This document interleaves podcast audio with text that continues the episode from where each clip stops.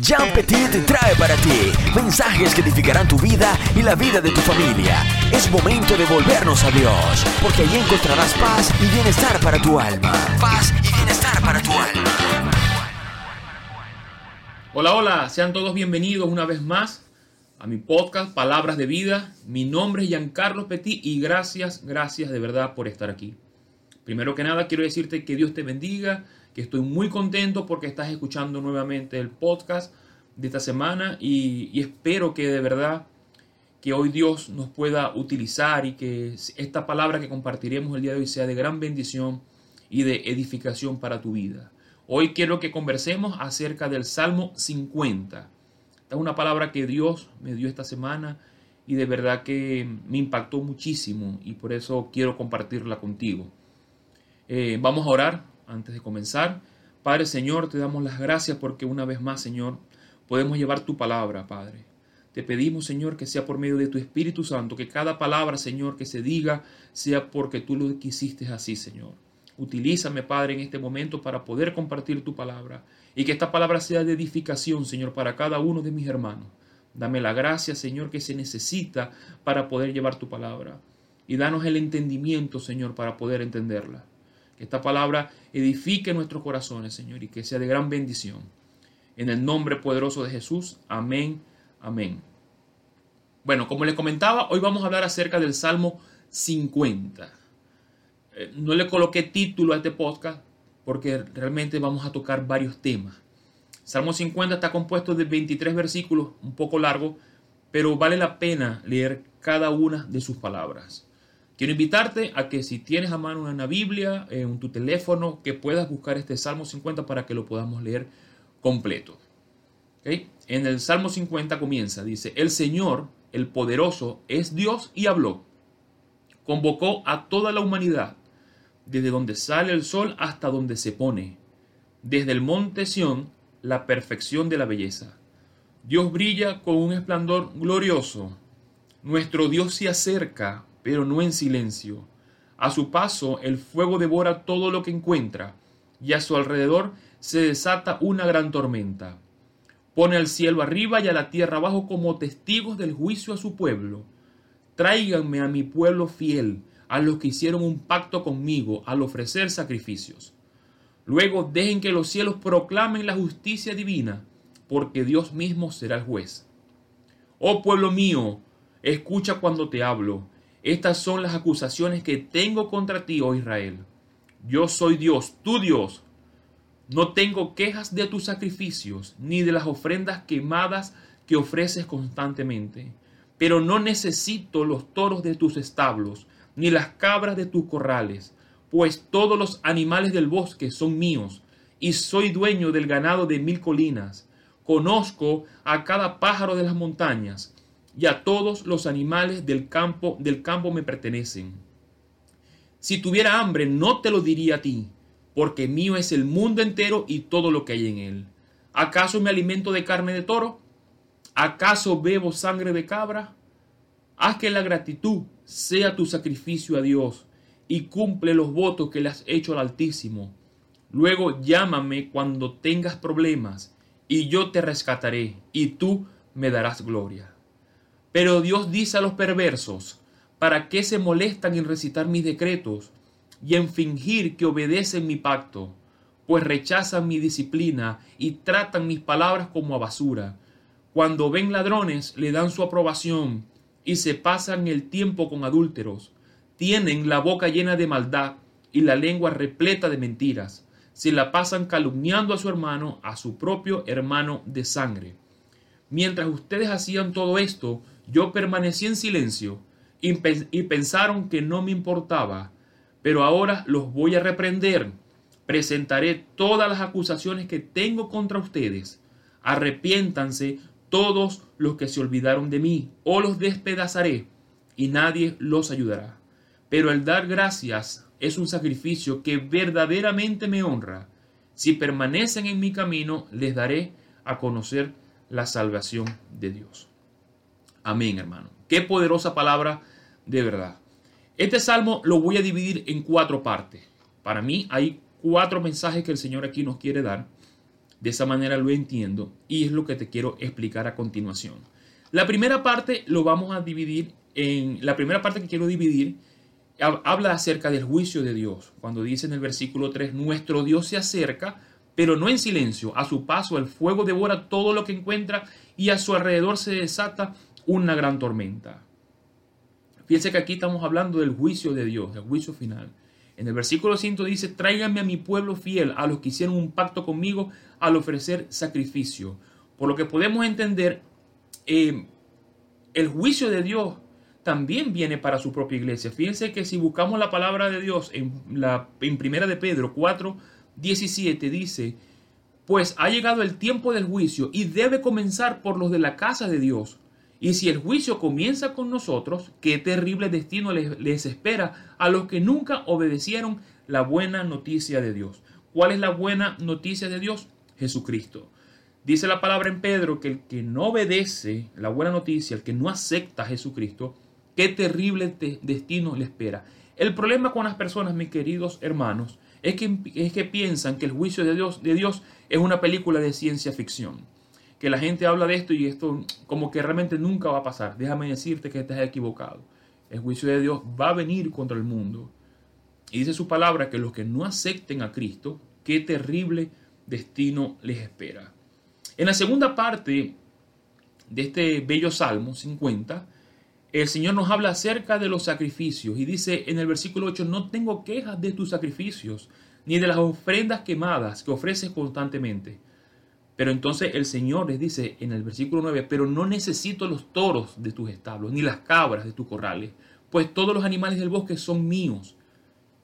Aquí el Señor está hablando acerca de los sacrificios. Hay personas, hay personas que piensan que por ir a la iglesia a la que usted vaya, y ofrecer sacrificios. ¿Cuáles pueden ser los sacrificios en nuestros tiempos? Quizás eh, diezmar o ofrendar o de pronto cantar las canciones o escuchar la palabra, simplemente por, ir a escuchar la palabra, pero es un sacrificio vacío porque no tenemos una obediencia detrás. Me explico. Para que los sacrificios sean eh, valederos a los ojos de Dios, tiene que haber obediencia atrás del sacrificio porque si no es vacío. Si tú, eh, por ejemplo, quieres dar un ayuno a Dios, pero no hay una obediencia, luego de eso no tiene sentido lo que estás haciendo. El Señor lo, lo dice muy claramente en el versículo 12. Dice, si tuvieras hambre no te lo diría a ti, porque mío es el mundo entero y todo lo que hay en él. El Señor no necesita ningún sacrificio de nosotros. El Señor quiere realmente es tu corazón, quiere tu obediencia. Entonces, si vas a hacer el sacrificio, hay personas que piensan que por cumplir de pronto con la Santa Cena, eh, participar en cualquier reunión religiosa que se les presente, o ir a la iglesia cada domingo por cumplir, ya es suficiente, ya cumplí con Dios. Déjame decirte que estás equivocado, porque no se trata de cumplir con Dios, se trata de buscar a Dios de corazón, en adoración, reconociendo realmente que necesitamos de Él para poder salir. Entonces, si tú tienes una obediencia genuina con Dios y quieres hacer un sacrificio, por supuesto que es muy bien visto. Pero tiene que haber eh, la combinación de ambas. Fíjate que te quiero mostrar la palabra en primera de Samuel 15, 22, que dice, pero Samuel respondió, ¿qué es lo que más le agrada al Señor? ¿Tus ofrendas quemadas y sacrificios o que obedezca su voz? Escucha, la obediencia es mejor que el sacrificio y la sumisión es mejor que ofrecer grasa de carneros. Es la sumisión a Dios, mis hermanos. Es la obediencia, es obedecer su palabra. Nada hacemos con ir a una iglesia domingo a domingo, ofrendar, diezmar, eh, participar en todo lo que queremos participar de la iglesia y el resto de la semana llevar una vida sin obediencia a Dios, sin acatar su palabra, sin acatar sus mandamientos. No tiene realmente sentido. En la tercera parte, Dios dice, les voy a dar a los perversos. Dice, ¿para qué se molestan en recitar mis decretos y en fingir que obedecen mi pacto? Pues rechazan mi disciplina y tratan mis palabras como a basura. Fíjense el término que utiliza aquí el Señor, basura. ¿Por qué dice esto? Esto le está hablando a aquellas personas que conocen la palabra, de pronto personas que, que, repiten fácilmente, que tienen la elocuencia para hablar las cosas de Dios, y quizás predicadores o personas que, que simplemente saben cómo orar a Dios.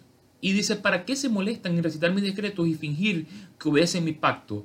Pues rechazan mi disciplina y, y, tratan mis palabras como basura. ¿Por qué dice basura? Porque una persona que reciba la palabra de Dios y no la cate, no trate de, de, ponerla en práctica en su vida, la desecha. ¿Y qué es lo que uno desecha? La basura. Por eso que Dios dice aquí en este versículo 17, mis palabras como basura. Después sigue, dice, cuando ven ladrones le dan su aprobación y se pasan el tiempo con adúltero. Tienen la boca llena de maldad y la lengua repleta de mentiras. Volvemos al mismo comienzo. No estamos haciendo nada, mis queridos hermanos. Y, esto lo hago para, eh, es como una manera de reflexión. Del domingo, buscar la palabra de Dios, escuchar la palabra de Dios y el lunes la desechamos, la votamos, porque continuamos con nuestras vidas tal cual como la hemos llevado hasta el sol de hoy. Busquemos la palabra un momento. En Mateo 7:22 dice, el día del juicio muchos me dirán, Señor, Señor, profetizamos en tu nombre, expulsamos demonios en tu nombre e hicimos muchos milagros en tu nombre. Pero yo les responderé, nunca los conocí, aléjense de mí, ustedes que violan la ley de Dios. Esto lo está diciendo el mismo Jesucristo, Mateo 7, aquellas personas que conociendo su palabra, que practicando su palabra, desecharon la palabra. Desecharon la palabra como basura. En la última parte del Salmo, sigue aquí eh, en el versículo 21, hablándole igualmente a las personas que están alejadas totalmente de Dios. Y dice, mientras ustedes hacían todo esto, yo permanecí en silencio y pensaron que no me importara, que no me importaba, perdón. Pero ahora los voy a reprender, presentaré todas las acusaciones que tengo contra ustedes. Arrepiéntanse todos los que se olvidan de mí y o los despedazaré y nadie los ayudará. Estas personas, mis hermanos, que piensan que pueden seguir haciendo el mal y que no pasa nada porque creen que Dios está como que dormido, que Dios no les interesa, eh, nada, Dios no, no, no está pendiente de las cosas que yo hago. Realmente déjame decirte que Dios no es que está dormido, Dios está esperando que cada persona tenga la oportunidad de arrepentirse. Fíjense lo que dice en la palabra en segunda de Pedro capítulo 3, versículo 9, que dice, en realidad no es que el Señor sea lento para cumplir su promesa, como algunos piensan. Al contrario, es paciente por amor a ustedes.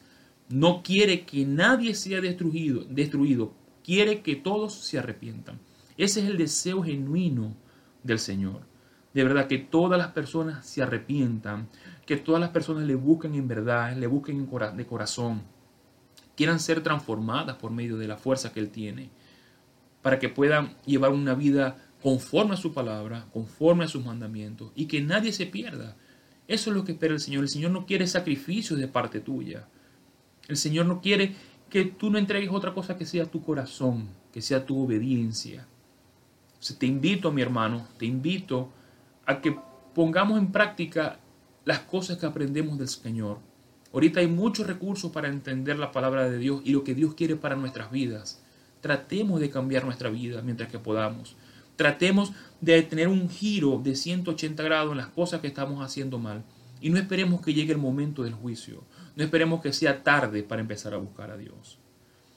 En el último versículo del Salmo 50, en el versículo 23 dice, pero dar gracias es un sacrificio que verdaderamente me honra. Si permanecen en mi camino, les daría a conocer la salvación de Dios. Amén, mis hermanos, amén. Eh, quiero que eh, vamos a orar para despedir este corto audio. Señor, gracias te damos, Señor, por tu palabra, Padre. Que esta palabra, Señor, llame a la reflexión a cada uno en la parte que le toque, Señor. Y que pueda tener un cambio definitivo en su vida para que él y su familia, Padre, puedan ser cambiados, Señor. Yo te pido en tu misericordia, Señor, que nos muestres el camino, que nos muestres lo que debemos hacer cada día, Señor, para poderte agradar a ti, Señor. Padre, yo te pido esto en el nombre poderoso que es sobre todo nombre, en el nombre poderoso de Jesús. Amén. Mis hermanos, para terminar, quiero despedirme como siempre con una canción. Eh, esta canción tiene por título Lo único que quiero. De verdad que es una excelente canción. Te invito a que la escuches, que medites en ella. Esta canción habla que lo que queremos es adorar a Dios, que fue quien nos rescató. Recordemos todo lo que el Señor ha hecho por nosotros hasta este momento. Siempre recordemos eso. El Señor no nos debe nada a nosotros. Nosotros debemos todo a Dios. que tengas una excelente semana y que Dios te bendiga.